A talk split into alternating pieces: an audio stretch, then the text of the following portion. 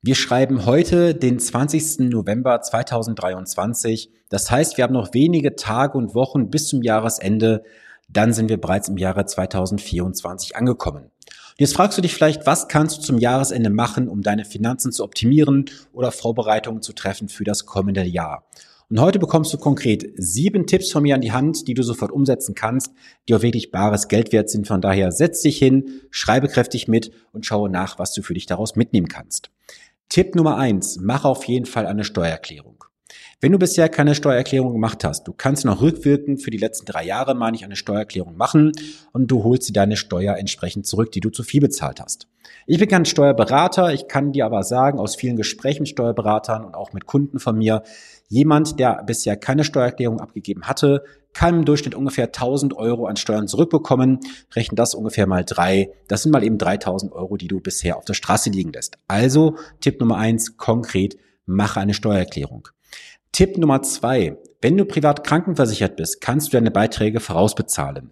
Nicht nur für ein Jahr, nicht nur für zwei Jahre, im besten Fall sogar für drei Jahre. Es gibt auch irgendwo ähm, Versicherer, die lassen das Ganze auf maximal zwei Jahre zu, auch vollkommen in Ordnung. Das hat einen ganz großen Vorteil für dich, weil erstens drückst du deine Progression damit, zweitens sparst du effektiv Steuern bereits in diesem Jahr, aber der Punkt Nummer drei ist, dann hast du im Folgejahr darauf dementsprechend auch die Möglichkeit, andere Sachen abzusetzen, die bisher dir verwehrt blieben, weil du halt die Beiträge zur Krankenversicherung bereits abgesetzt hast. Das solltest du bitte immer mit einem Steuerberater mal diskutieren und auch besprechen, ob sich das in deinem konkreten Fall lohnt oder nicht. Und schau auch nach, ob der private Krankenversicherer dir einen entsprechenden Zuschuss, äh, Zuschuss sage ich schon, einen Nachlass gewährt. Der gibt ja keinen Zuschlag, sondern eher einen Nachlass. Dieser Nachlass kann mal in der Spitze bis zu vier Prozent betragen, wie auch bei meinem Krankenversicherer. Deswegen schau mal gerne nach, was das für dich konkret ausmacht. Tipp Nummer drei, prüfe deine Versicherungen. Ja, des Deutschen liebstes Kind, die Versicherungen. Die Deutschen sind ein Volk der Versicherungsprodukte. Wir haben viel zu viele Verträge und oft sind sie auch viel, viel zu teuer. Deswegen sollst du schauen, ob du deine Versicherung überprüfen solltest in drei Bereichen. Erstens, ist der Leistungsumfang, den du dort versichert hast, überhaupt noch zeitgemäß? Punkt Nummer zwei. Hast du vielleicht einen Tarif, in zum Beispiel der Bereich der Wohngebäudeversicherung, wo du eine 100% Vollkaskoversicherung hast? Das macht in den allermeisten Fällen gar keinen Sinn, weil du einen viel zu hohen Beitrag bezahlst und der Leistungsfall wird auch nicht jedes Jahr eintreten, weil der Versicherer würde sich beispielsweise im Bereich der, der Wohngebäudeversicherung von dir auch relativ schnell trennen, wenn du dort relativ schadenlastig bist. Deswegen meine klare Empfehlung, Bau dort eine Selbstbeteiligung ein von 500 Euro, 1000 Euro, 2000 Euro und dann bist du da vom Beitragssatz auch deutlich geringer. Denn warum haben so wenig Kunden bei ihren Versicherungen keine Selbstbeteiligung? Richtig? Ähm, was jetzt, äh, so wenig keine Selbstbeteiligung? Nein, warum haben so wenige keine, äh, keinen Vertrag mit einer Selbstbeteiligung? So rum ist richtig.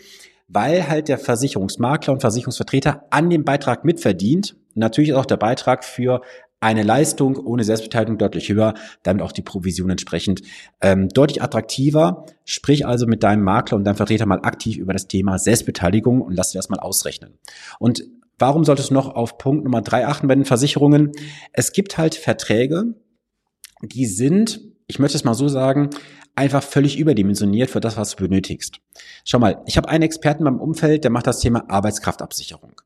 Und viele gehen davon aus, dass sie eine Berufsunfähigkeitsversicherung brauchen, zahlen dafür einen Mörderbeitrag, aber sie brauchen das am Ende gar nicht. Vor kurzem gab es einen Fall, da hat jemand für eine Berufsunfähigkeitsversicherung irgendwie 220 Euro im Monat bezahlt und er bezahlt jetzt aktuell einen Beitrag von ungefähr 70 Euro für eine gleichartige Leistung, die auf seinen Bedarf viel besser zugeschnitten ist wie eine Berufsunfähigkeitsversicherung. Jetzt rechne mal aus, was du mit dieser Differenz, die du dort einsparst, jeden Monat effektiv machen kannst. Das ist schon mal durchaus das eine oder andere an Gedankengang wert.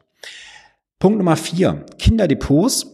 Es gibt ja viele Eltern, die haben für ihre Kinder eigene Depots eröffnet, was auch sehr gut ist. Doch oft kann es dazu kommen, dass die Kinder auch in die Steuerpflicht reinrutschen, und zwar dann, wenn der Freistellungsauftrag von aktuell 1000 Euro ausgeschöpft ist. Das wird jetzt nicht beim Sparplan passieren, wo mal monatlich 50 oder 100 Euro reinlaufen, aber es gibt durchaus auch einige Kinder, die ich kenne, die haben ein sehr stattliches Depotvermögen. Dann rutschen sie irgendwann über die 1000 Euro Freistellungsauftrag und müssten dann entsprechende Steuern bezahlen. Es ist ja so, dass ja jeder in Deutschland einen Grundfreibetrag hat von rund aktuell 11.000 Euro. Das heißt also, hättest du jetzt als Elternteil ein Kind, das im Jahr zum Beispiel 2000 Euro Kapitalerträge hat, dann würden 1000 Euro entsprechend freigestellt werden und die restlichen 1000 würden dann besteuert werden und du müsstest eine Steuererklärung machen. Ist ein Aufwand, den kannst du sparen mit einem einfachen Trick und zwar mit der sogenannten NV-Bescheinigung. Das ist eine sogenannte Nichtveranlagungsbescheinigung. Die kannst du beim örtlichen Finanzamt beantragen. Sie ist genau drei Jahre gültig und diese kannst du bei der Depotbank entsprechend hinterlegen und dann wird die Depotbank auch keine Beiträge an Steuern abführen.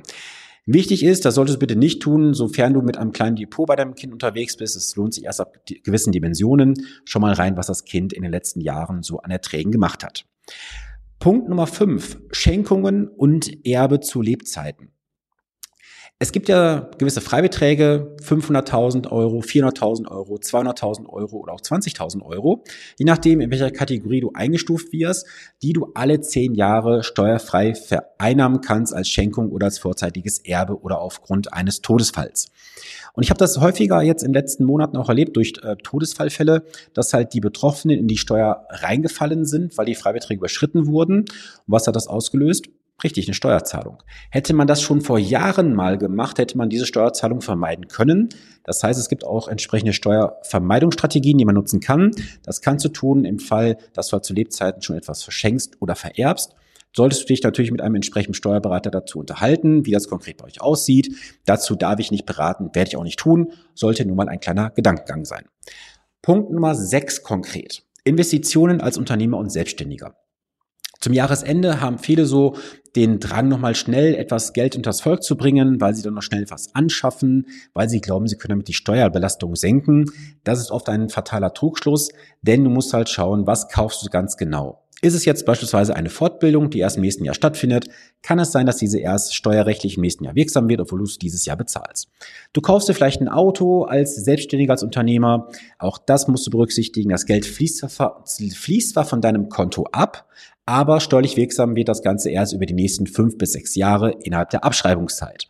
Das heißt also hier auch schauen, dass man nicht Geld aus dem Fenster wirft, nur des ähm, Grundes wegen, dass du irgendwas anschaffen möchtest. Da gibt es auch viele Möglichkeiten, das klüger zu machen. Wenn du da Unterstützung mal brauchst oder Impulse, melde dich gerne. Und Tipp Nummer sieben konkret betrifft jeden, auch dich in dem Fall, das Thema Freistellungsauftrag. Der Freistellungsauftrag, den hat ja jeder, jede ledige Person 1000 Euro in Deutschland und ein Ehepaar 2000 Euro. Dieser Freistellungsauftrag kann relativ einfach gestellt werden. Du sagst, ich möchte einen Freistellungsauftrag erteilen in der in der Dimension, soll ab dann dann gelten und dann bis auf weiteres oder zeitlich begrenzt. Beim Freistellungsauftrag lassen so viele richtig Potenzial liegen, denn es würden Steuern abgeführt werden, die du dann im Rahmen der Steuererklärung, wenn du eine machst, erst entsprechend zurückfließen. Das heißt, du hast einen zeitlichen Versatz drin von ungefähr vielleicht ein bis maximal zwei Jahren und das ist erstmal Zeit, die gegen dich arbeitet. Lass das Geld doch lieber im Depot liegen, weil du musst auch so sehen, wenn du dann eine entsprechende Abgeltungssteuer, die du abgeführt hast, zurückbekommst über die Steuererklärung, musst du es wieder ins Depot einzahlen. Das verursacht natürlich Aufwand, verursacht vielleicht auch das ein oder andere an Kosten für die Transaktion und so weiter. Kannst du alles vermeiden.